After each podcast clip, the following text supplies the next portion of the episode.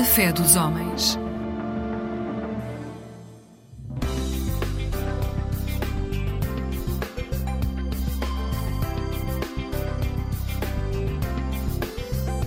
Eclésia Igreja Católica.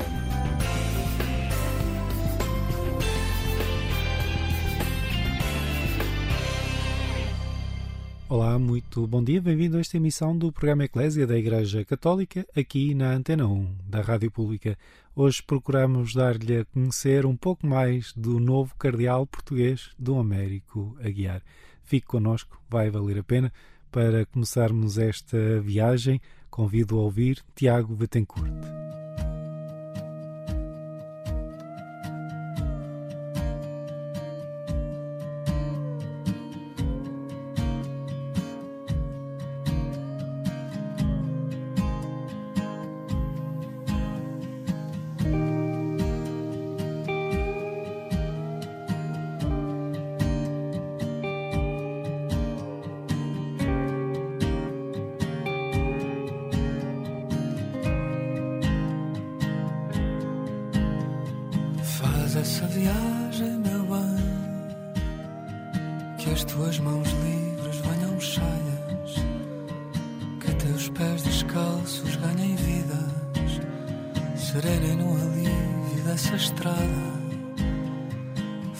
Essa viagem, meu bem, tudo que se perde ganha asas, anjos que caminham lado a lado.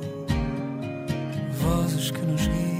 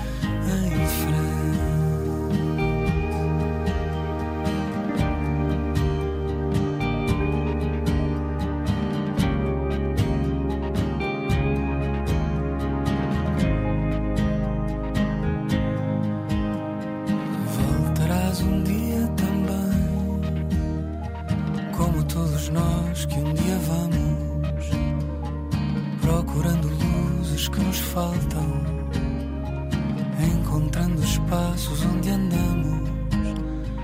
Tens essa coragem, eu sei, de largar as coisas mais amadas, descobrir o sítio onde se lavam dores que se querem descansadas.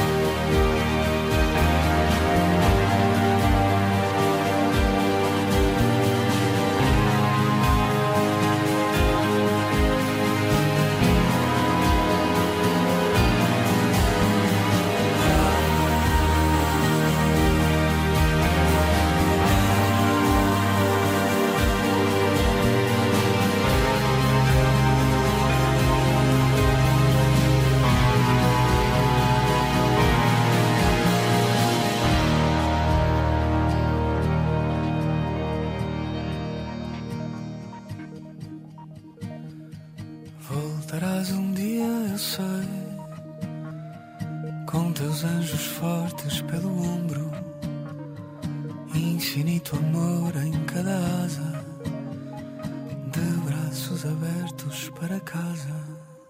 Tiago Betancourt, com o seu tema Viagem, foi uma das músicas que marcou a Jornada Mundial da Juventude, foi apresentada ao vivo no Parque Eduardo VII e é também a partir da Jornada Mundial da Juventude que começa esta conversa do novo cardeal português, Dom América Guiar, numa entrevista conjunta à Agência Eclésia e à Lusa.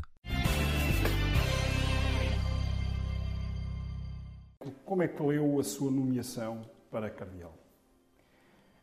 Desde aqueles primeiros momentos que não deixo de ler, de interpretar eh, como uma, um gesto eh, de, de, de, homenagem aos jovens, aos jovens portugueses envolvidos na preparação da Jornada Mundial da Juventude, por quem o Papa sempre manifestou grande carinho e grande homenagem, grande gratidão nos quatro anos que levámos a preparação da jornada e à juventude como um todo. Eh, acredito que isso tenha eh, tido peso naquilo que foi a decisão inesperada do Santo Padre, do Papa Francisco, para aquele anúncio que me, que me, que me, que me surpreendeu e certamente surpreendeu a todos. Mas foi o conhecimento próximo que foi mantendo por causa da Jornada Mundial da Juventude que levou o Papa a essa escolha, que é pessoal? Eu não posso fazer considerações sobre o que é que ele achou ou não achou, ou que é que, quais foram as razões que levaram. Eu interpreto humanamente uhum. assim. Nós, nestes últimos quatro anos, tivemos a graça, e é de, nunca este jovem de Lessa de Balia pensou alguma vez privar com o Papa. E, portanto, eu acredito que, interpreto humanamente, que o facto de ter tido 6, 8, 10, 12 audiências privadas com o Papa ao longo destes quatro anos, que levou a que ele me, me mirasse e tirasse as medidas e concluísse e decidisse uhum. o que decidiu. Não faço a mínima ideia. Cumpre-se, no entanto, o, enfim, um desígnio, deixe-me chamar assim, do tempo do, do, seminário, quando já o chamavam Cardeal Américo. Pois, mas isso aí o Santo Padre, que acho que não, não saberia, e não tem culpa nenhuma disso. Isto tem a ver com o Cardeal Dom Américo, que foi Bispo do Porto, de 1800 e não sei das quantas a 1899. Portanto, o Cardeal Dom Américo Ferreira Santos Silva, acho que era assim o nome. Aliás, era um jovem do Porto, que foi estudar no eh, século XIX, foi estudar para o estrangeiro, e o pai era comerciante eh, da burguesia portucalense, e quando ele regressou dos estudos no estrangeiro, os pais estavam estabelecidos em Lisboa.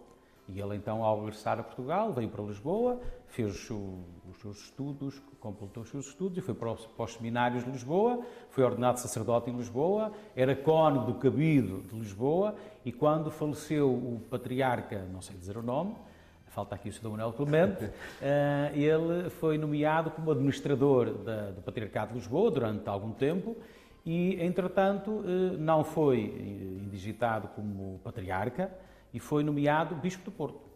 Como ele era muito próximo da família real, a família real, não sei se estou a dizer coisas erradas, mas tinha direito de apresentação ou influência para que isso acontecesse, e eh, passado algum tempo ele foi nomeado cardeal. E a partir daí o Porto teve, inesperadamente, a figura do cardeal Dom Américo, bispo do Porto. O senhor reitor do seminário, no meu tempo, o Dr. Jorge Cunha, tinha, tinha essa alcunha para comigo, o Cardeal Dom Américo, Cardeal Dom Américo, portanto, eu desde o seminário sou Cardeal Dom Américo, portanto, não estranharei a nomenclatura, mas não deixou de ser uma surpresa inesperada. Uhum. Sim. Eh, numa recente entrevista, eh, afirmou que, para alguns, sou um terrível seguidor de Francisco. é verdade. É, assim seja. Dizia isto. Acha que esta fidelidade ao Papa teve também peso na decisão que, que o Papa Francisco Acredito que sim. Eh, o contrário não faria sentido. É? O contrário não faria sentido. Acredito que sim. Acredito que o Santo Padre, naquilo que é eh, a sua leitura dos tempos atuais da Igreja, dos desafios da Igreja, daquilo que são os desafios futuros da Igreja, que ele queira, como tem feito, queira munir o colégio cardinalício com figuras, com personalidades que, que complementem aquele colégio. É?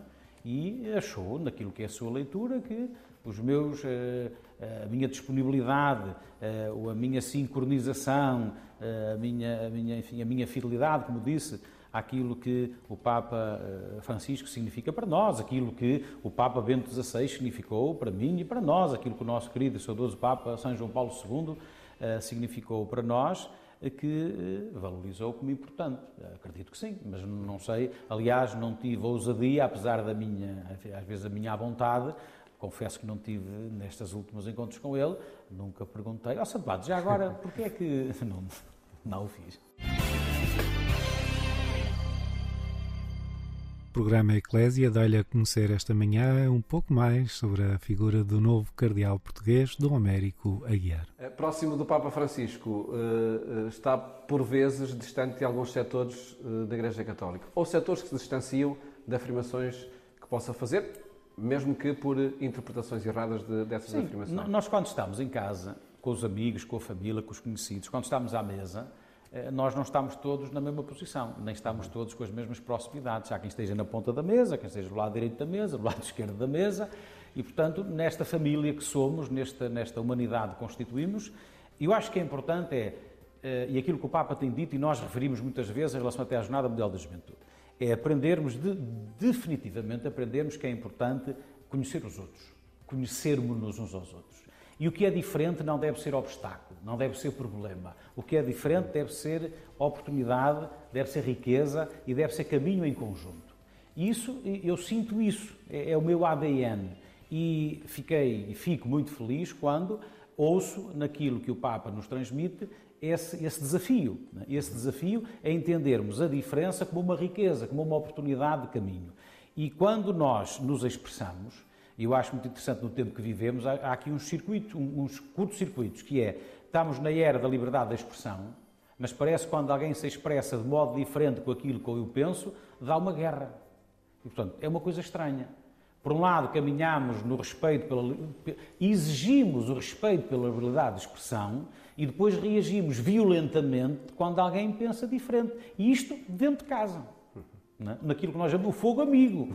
Dentro de casa, às vezes há reações muito, muito. Eu acho que não são justificáveis. É importante nós nos educarmos mutuamente, sermos pedagógicos, para nos conhecermos, para nos respeitarmos, para nos amarmos e até naquilo que eu dizia, o, o Papa, o nosso querido saudoso Papa João Paulo II, o Papa Bento XVI, o Papa Francisco, o movimento ecuménico e interreligioso não é um campo onde nós vamos ganhar militantes uns aos outros é, sim, uma oportunidade, é um encontro de nos conhecermos, de nos respeitarmos e fazermos caminhos juntos. Porque eu aqui, como eu já disse, a nossa obrigação é a evangelização, é anunciar a boa nova, Cristo vivo. As conversões é Cristo e é Deus que opera no coração de cada um. Eu não sou eu, não sou eu que, que que consumo ou que realizo a conversão no Manel, no António, no José ou na Maria. É Deus que o faz. E é, as conversões acontecem ao nível do coração de cada um. A minha obrigação, a minha missão, a minha vocação é anunciar, é a evangelização. E, portanto, e a evangelização não choca com este caminho que queremos fazer de fraternidade universal. Bom dia a si que acompanha esta emissão do programa Eclésia da Igreja Católica aqui na Antena 1 da Rádio Pública. Hoje olhamos para o consistório que, que o Papa presidiu no último sábado. Eh, foi um consistório para a criação de 21 cardeais, incluindo Dom Américo Aguiar, o novo bispo de Setúbal. Esta lista inclui 18 cardeais com menos de 80 anos de idade, portanto eleitores num eventual conclave. A história dos cardeais começa por estar ligada ao clero de Roma, mas chega hoje cada vez mais longe desde 2013, quando os cardeais eleitores representavam 56% dos cardeais eleitores da Europa, o Papa Francisco tem vindo a alargar as fronteiras das suas escolhas, com uma mudança mais visível no peso específico da África, Ásia e Oceania, naturalmente. A partir de hoje, o Colégio Cardenalicio conta com representantes de 90 países, dos cinco continentes, 69 nações, incluindo Portugal, estão representadas entre os eleitores num eventual conclave. Quisemos saber do novo cardeal português, Dom Américo Aguiar, como é que olha para esta nova geografia do Colégio Cardinalício. Se olharmos, fizermos uma análise sociológica e afins para aquilo que são os, os, os membros do Colégio Cardinalício, temos um grupo ainda, e, e graças a Deus, nomeados já muito residual do, do, não sei se do Paulo VI ainda existe algum, mas do Papa João Paulo II e depois do, do Papa Bento XVI e depois o maior contingente uhum. do Papa Francisco. E é normal na Igreja sempre foi, sempre assim foi. Quais são as expectativas que tem uh, para o, o, seu cargo enquanto cardeal, para o seu papel enquanto cardeal? Não tenho expectativa nenhuma.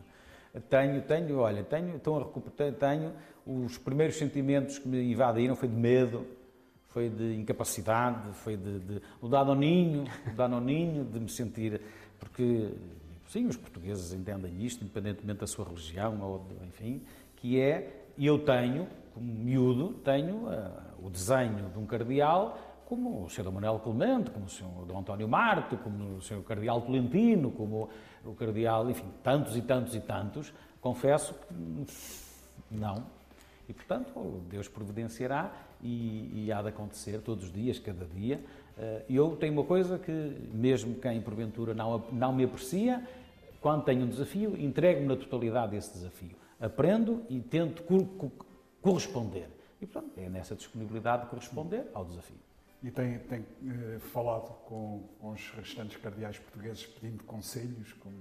Eh, sim, né? aliás, tenho, também posso dizer, que, com muito carinho, eh, dos cardeais do Brasil e da Espanha, que me surpreenderam positivamente. Uhum. Muito carinho, o seu cardeal de Barcelona, Omélia, o meu, o meu irmão do cardeal agora arcebispo de Madrid, eh, a Brasília, o cardeal Sérgio da Rocha, da Bahia. Eh, é esta fraternidade, eh, que é particularmente bonita, quer do falar português, quer desta Península Ibérica que eu tanto aprecio e gosto, e, e pronto, e dizem não tenhas medo, estamos, estamos contigo, tu não tenhas medo. Alguém, aliás, alguém... o Papa, aliás, nas jornadas, não ter medo é uma das provocações que o Papa faz. Uhum. Mas confesso que fiquei, fiquei ainda, ainda estou, ainda estou a recuperar. Oh, ainda há pouco tempo oh, ouvi que estas escolhas do Papa Francisco eh, remetem o, o, a figura do cardeal para aquilo que ele sempre, aquilo que ele é, que ele sempre foi, de conselheiro do Papa, mais do que um cargo honorífico uh, ser um conselheiro do Papa. E, e, é por aí também que, que, que prevê. Uh, Sim, eu há dias li, eu peço desculpa ao autor, que eu não, não me lembro quem era o nome, e portanto faço a citação, uh, e acho interessante, porque não é concordo, sinto que está certo de, de estarmos a assistir a uma mudança dos cardeais príncipes da Igreja para os cardeais príncipes do Papa. É? Ou seja, isto, isto é, é interessante. E eu acho que é isso, é isso. E o Papa tem, naquilo que são as suas últimas nomeações, tem reforçado muito isso, que é não é não é poder, não é Fausto, não é nada disso, são aqueles que ele chama mais proximamente para junto de si, sem ser até geográfico, mas para aquilo que seja uh, o governo da Igreja, naquilo que seja o um, ter mais perto as sensibilidades, seja da idade, seja da geografia, seja de tantas outras circunstâncias. Bom dia para si que acompanha esta emissão do programa Eclésia da Igreja Católica. Estamos a conversa com Dom Américo Aguiar numa entrevista conjunta Eclésia Lusa. Fique desse lado, temos muito mais para contar. Agora vamos cantar. Vamos ouvir os Verbum Dei e o seu tema Discípulos da Palavra.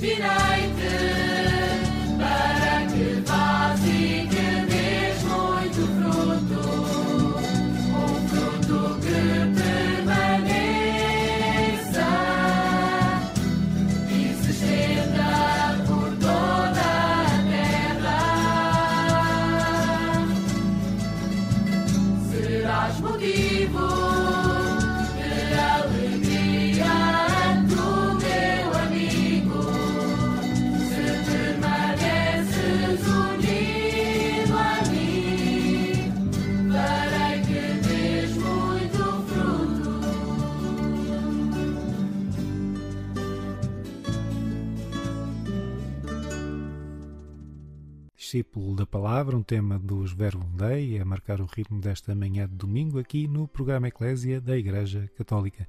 Um bom dia para si que acompanha esta emissão. Temos estado à conversa com o Américo Aguiar, ele é o novo cardeal português, foi criado cardeal este sábado pelo Papa Francisco. Este consistório antecipa, de certa forma, o início da Assembleia Geral do Sínodo, que é a primeira sessão de um sínodo inédito, decorre entre 2023 e 2024 e tem como tema a sinodalidade, a forma da Igreja se entender a si própria. Sobre isso conversamos com Dom Américo Aguiar. Então, é assim, o Papa convidou-nos a, a, fazermos um sínodo sobre a sinodalidade.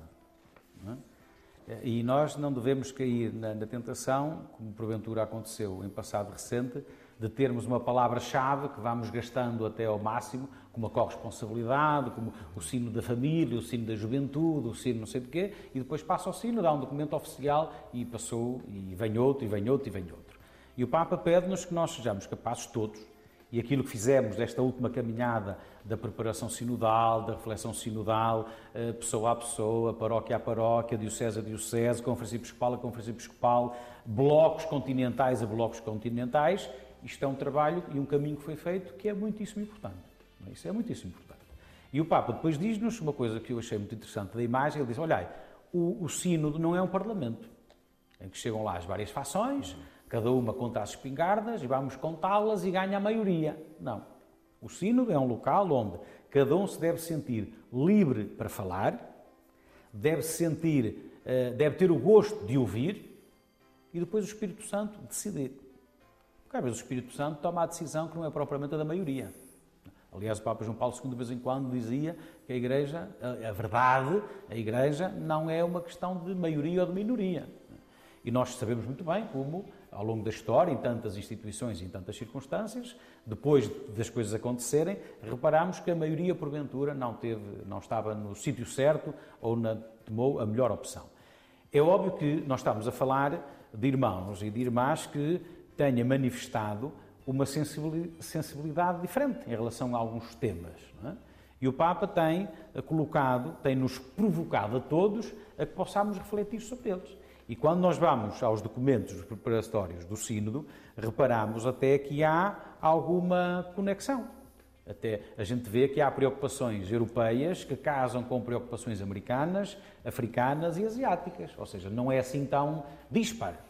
Depois, quando começamos a, a pôr o, micro, o microscópio, a, a, aproximar, depois vem muito, a, mais a identidade nacional e realidades muito específicas.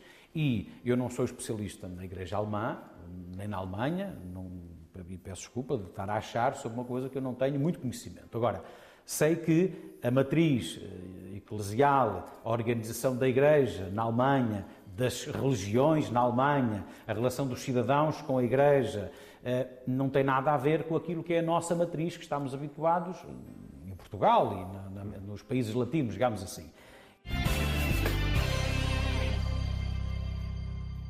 Eh, que novidade trouxe, na sua opinião, a Jornada Mundial da Juventude a este tema do encontro entre religiões, eh, do encontro entre povos?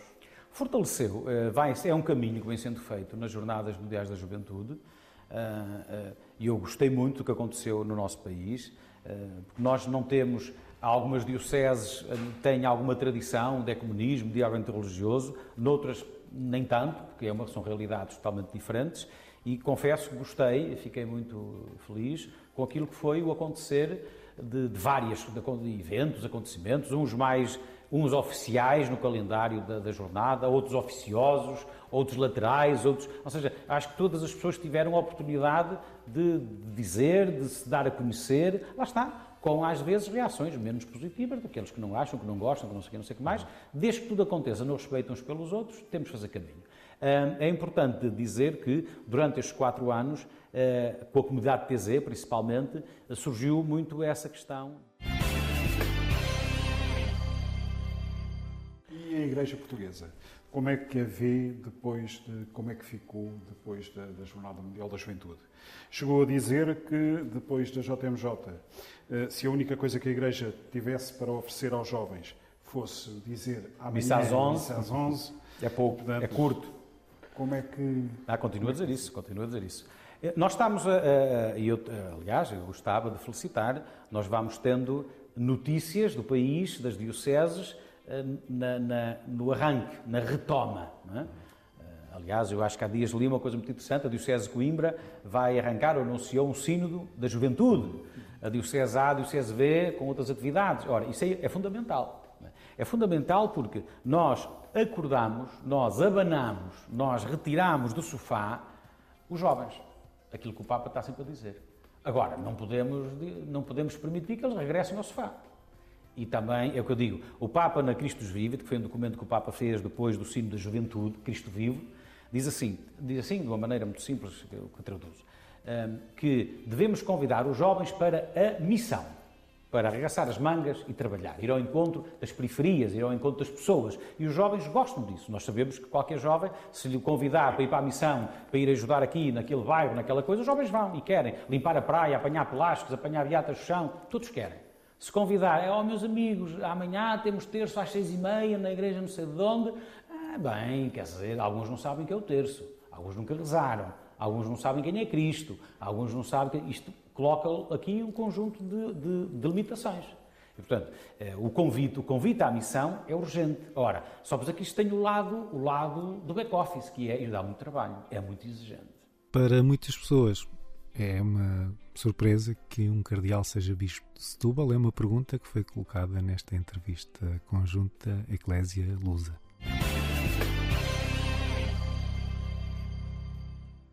O Papa Francisco nomeia um cardeal para a Diocese de Setúbal. Eh, podemos dizer que foge, eh, enfim, ao que é normal. Eh, Sente-se, e acredito que também com o Jornal Junto isso já tenha acontecido, sente que está a cumprir neste território os desejos do Papa Francisco para a renovação contínua da Ah, não Igreja. tenho dúvida nenhuma quanto a isso. Não tenho não é? Absolutamente. Eh, e o Papa não gosta de nada que tenha o selo normal. não é? O sempre normal, foi assim. o normal, o costume e o sempre foi assim causam urticária, no mínimo. é? E, portanto, é uma situação diferente daquilo que estamos habituados, mas, como dizia o outro, habituem-se.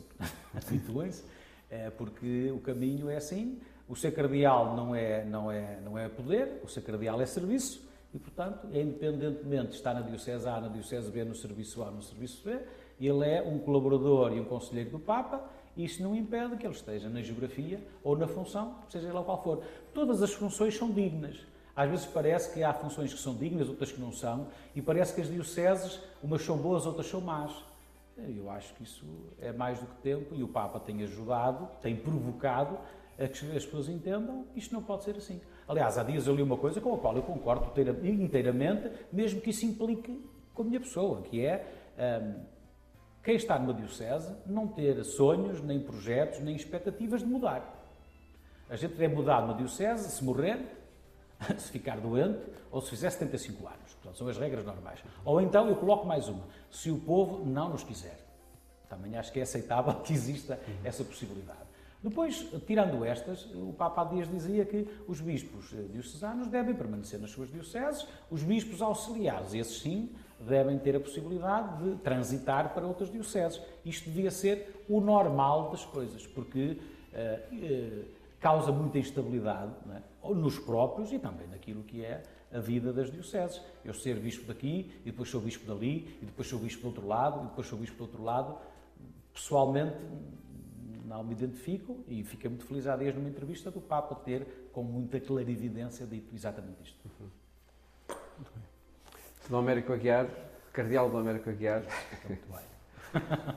muito obrigado por esta entrevista à Agência Luz e à, Agência Eclésia no contexto da sua criação cardinalícia e também da nomeação para a Diocese de Setúbal. Muito obrigado e uma saudação a todos. Obrigado. Obrigado.